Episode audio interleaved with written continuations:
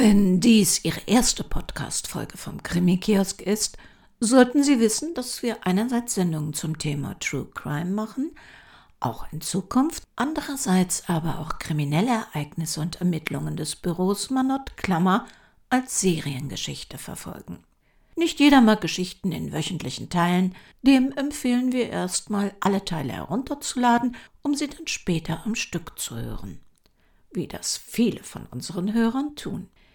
In der Zwischenzeit laden Sie sich am besten den Vorgängerkrimi Narben herunter, denn die folgende Geschichte basiert auf Ereignissen daraus und ist dann besser verständlich.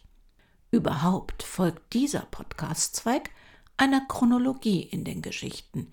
Sie können also bei Gefallen viele vorangegangene Krimis kostenlos in älteren Sendungen herunterladen oder die Zusammenschnitte bei uns erwerben. Und nun für alle Monott-Fans.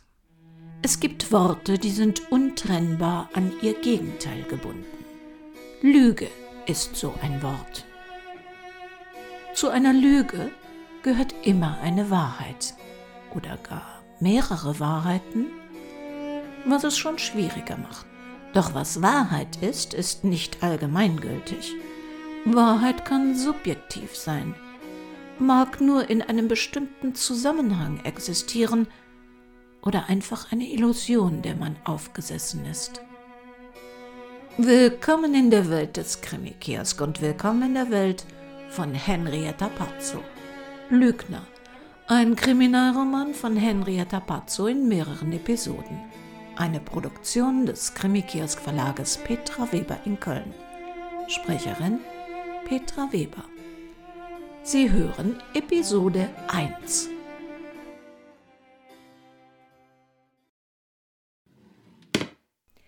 Unterwäsche, Strümpfe, Jacke, zwei Pullis, Kosmetiktasche, Medikamente, Jeans. Ach, und Schuhe, ja. Also nicht zu hoch, aber auch nicht flach. Ach Gott, und Badeschuhe. Ja, Badeschuhe würde sie ja sicher brauchen. Masken? Musste sie wohl Masken mitnehmen? Aber vielleicht gab es die ja vor Ort. Der Müll war rausgebracht, der Kühlschrank weitgehend leer. Nichts schnell Verderbliches mehr drin. Saskia Wirth sah sich sorgfältig um. In einer Ecke standen die Koffer mitnahmebereit. Am Schrank hing das Kostüm, das sie gestern aus der Reinigung geholt hatte. Es schmeichelte ihrer rundlichen Figur. Es machte was her. Und wenn sie dann noch ein bisschen rausgeputzt war. Aber das konnte sie jetzt erst einmal hängen lassen. Ach Gott, Nachtwäsche, Schlafanzug. Meine Zeit, das hätte sie ja fast vergessen. Noch ein letzter Blick in die Runde. Es würde eine Zeit dauern, bis sie wieder hier in ihrem Schlafzimmer schlafen würde. Alles sah so still und friedlich aus. Draußen dämmerte es jetzt. Müdigkeit erfasste sie. Zu Schlaf würde sie aber so bald nicht kommen. Sie sind mit der Zentrale der Polizei verbunden. Guten Tag. Mein Name ist Saskia Wirth. Kolodiweg 81a. Ich, ich habe gerade meinen Mann getötet. Ja, natürlich war es zu früh für die Schaukel. Oder besser gesagt, die Schaukeln. Bruno musste schmunzeln. Es würde noch ein paar Jahre dauern, bis sich Kinder darum tummeln würden. Aber er wurde nicht jünger. Noch konnte er im Garten buddeln und seinen Enkeln bei allem helfen. Aber wer wusste schon, wie lange noch? Das Leben wurde anstrengender. Und diese Anleitungen auf Verpackungen immer kleiner. Zeit für eine kleine Verschnaufpause, um den Minitext auf der Verpackung zu studieren. Aber man musste ja heute schon froh sein, wenn nicht nur ein QR-Code drauf war. Er hatte ja unbedingt ein Gestänge mit zwei Schaukeln kaufen müssen. Aber so vermied man Streit unter Freunden oder Geschwisterchen. Ach, so eine Schaukel unter einem Baum. Das war eine Erinnerung fürs Leben. So eine bunte Schaukel im Garten sah immer nach Leben, nach Zukunft aus. Jetzt sah er schon die dritte Generation heranwachsen. Seiner Frau war dieses Glück nicht beschieden gewesen. Sie hatte nicht mal die erste groß werden sehen. Zukunft. Komisches Wort. Wenn er früher an Zukunft gedacht hatte, war es seine eigene gewesen. Heute dachte er bei Zukunft an die Zeit und das Leben, das vor seinen Kindern, Enkeln und Urenkeln lag. Ach, es war schade, dass Jan, Barbara und Silvia diese Art Glück nicht gegönnt war.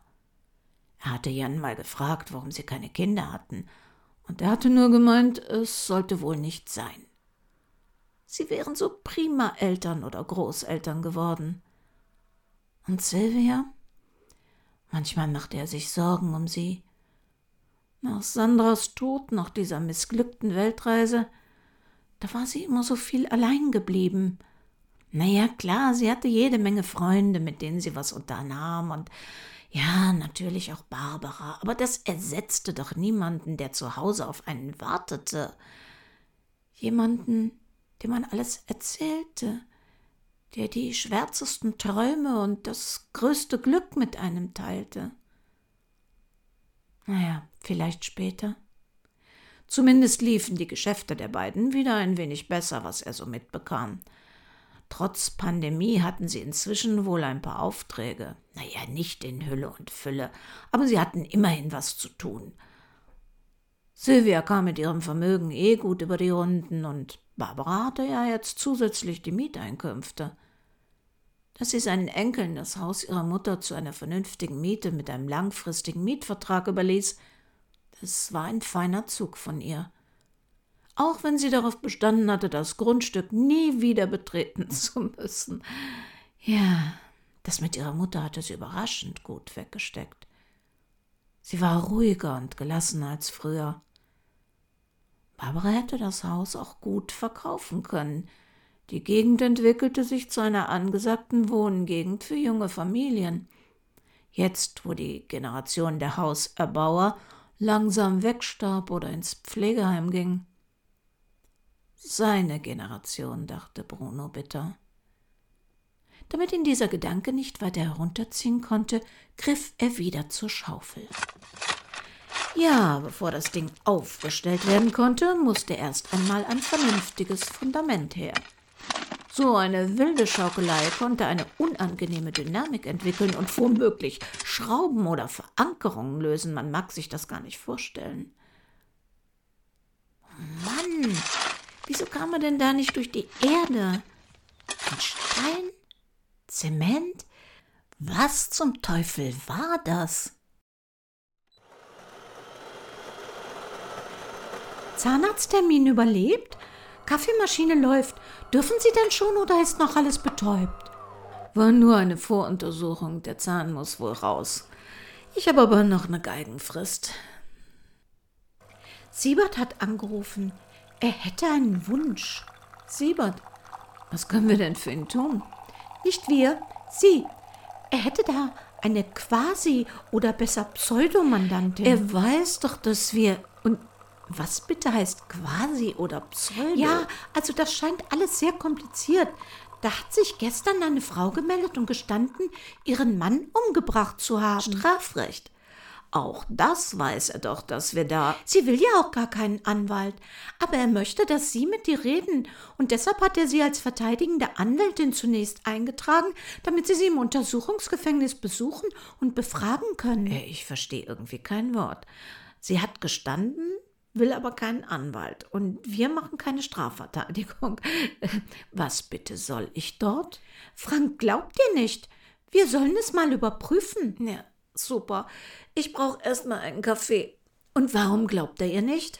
Also es gibt da wohl Ungereimtheiten in ihrer gestrigen Aussage.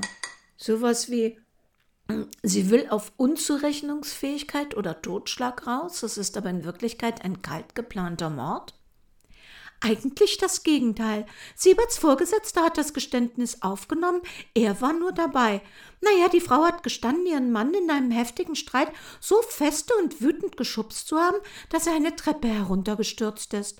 Sie beschönigt auch nichts, gibt den Streit und heftiges Schubsen zu. Totschlag im Affekt. Und was für ein Problem hat Siebert damit? Er meint, es standen so viele leere Bierflaschen im Haus herum. Der Leichnam roch stark nach Alkohol, anders als die Täterin. Und der von ihr beschriebene Tathergang deckt sich irgendwie nicht mit den ersten Eindrücken der Rechtsmedizin. Dann will er doch auf Mord raus. Er hält es für möglich, dass sie unschuldig ist. Ja, aber warum sollte sie dann behaupten, ihn gestoßen zu haben? Okay, möglich, dass sie jemanden schützt, aber wieso ermittelt er dann nicht weiter, um etwaige andere Täter zu ermitteln oder oder sie gegebenenfalls auszuschließen. Weil seine Chefin den Fall für abgeschlossen erklärt hat. Es gäbe genügend andere Fälle, die er weiter bearbeiten könnte. Aber er sagt, er habe das Gefühl gehabt, dass die Frau bei dem Geständnis gelogen hat. Wäre sowas wie ein Auftrag für uns, die Wahrheit zu ermitteln. Aha, sowas wie ein Auftrag heißt natürlich pro bono. Wir können der Polizei oder Siebert ja kaum was berechnen, nachdem er uns so oft geholfen hat. Haben wir denn Zeit dafür? Das ist eine Scherzfrage, oder? Unser Büro leidet nicht gerade an Überarbeitung. Die Leute haben im Moment andere Sorgen. Könnte doch ganz spannend sein. Ach, eigentlich fand ich es ganz schön, dass wir uns eine Zeit lang nicht mit den Dramen anderer beschäftigen mussten. Seit der Beerdigung meiner Mutter habe ich trotz dieser lähmenden Pandemie ein verdammt gutes und befreites Gefühl kein Klotz aus der Vergangenheit, der einem immer wieder droht, plötzlich vor die Füße zu fallen. Erledigt und abgehakt. Ich hatte schon befürchtet, dass da doch noch was nachkommt. Und was sollte das sein? Keine Ahnung, aber sie kannten meine Mutter nicht. Sie war für unangenehme Überraschungen gut. Es lag immer irgendein Unheil in der Luft, schwer zu beschreiben. Wenn ihr Name fiel, bin ich zusammengezuckt. Einmal kurz nach ihrem Tod, da bin ich schweißgebadet, mitten in der Nacht wach geworden, weil ich geträumt hatte, sie wäre wieder da, wäre gar nicht tot, alles nur ein schrecklicher Irrtum. Und alles von früher kam wieder hoch. Ihre Kälte, ihre Herzlosigkeit, das Intrigieren und Lügen, diese frömmelnde Heuchelei, der ganze verdammte Albtraum, der sich meine Kindheit nennt. Träumen Sie denn immer noch von ihr? Nein. Seit ein paar Wochen bin ich Mutteralbtraum frei. Es liegt wirklich alles hinter mir. Für immer. Vergangenheit. An manchen Tagen kann ich mein Glück gar nicht fassen. Nie wieder etwas, was aus dieser Richtung kommen kann.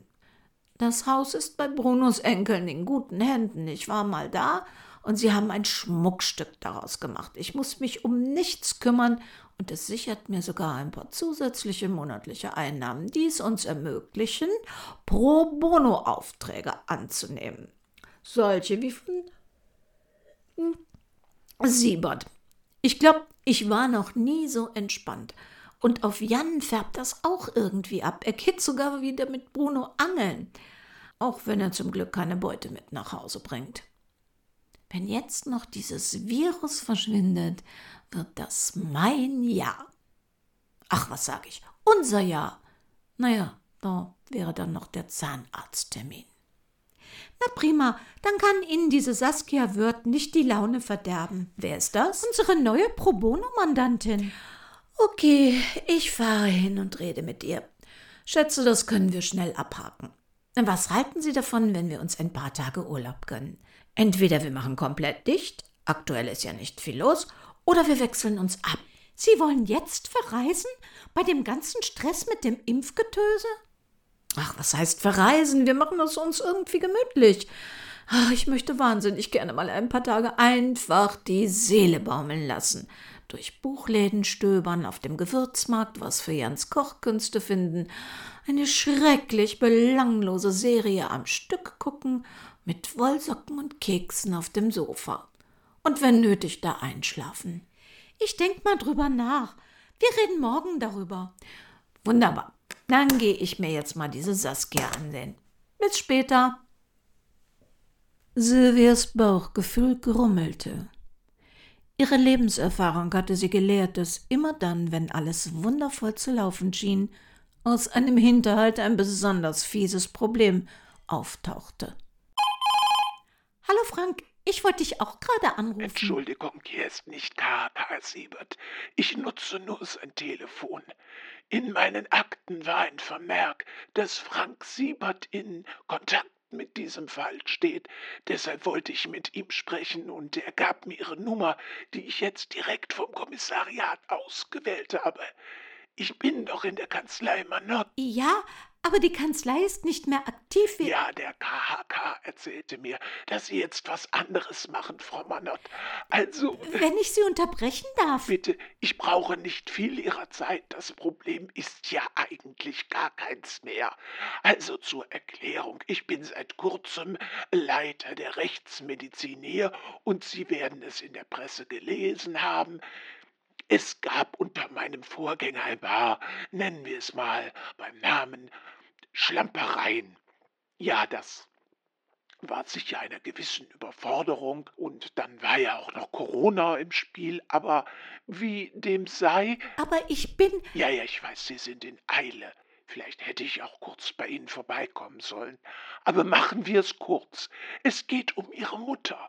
Ja, hier vor einiger Zeit in der Rechtsmedizin, also der Leichenfund in der Wohnung Ihrer Mutter. Ja, fragen Sie mich nicht, wie das passieren konnte. Aber als der Leichnam dem Bestatter übergeben wurde, hätten wir Ihnen natürlich vorher Bescheid geben müssen, ja, aber das Fundstück ist zunächst irgendwie liegen geblieben. Den Verantwortlichen konnten wir dafür nicht mehr ermitteln. Es war halt mitten in der Corona-Zeit. Da lief manches anders und dann wurde es bei uns zunächst zur Prüfung weitergeleitet und dann, ja, mein Gott, dann wurde es leider archiviert.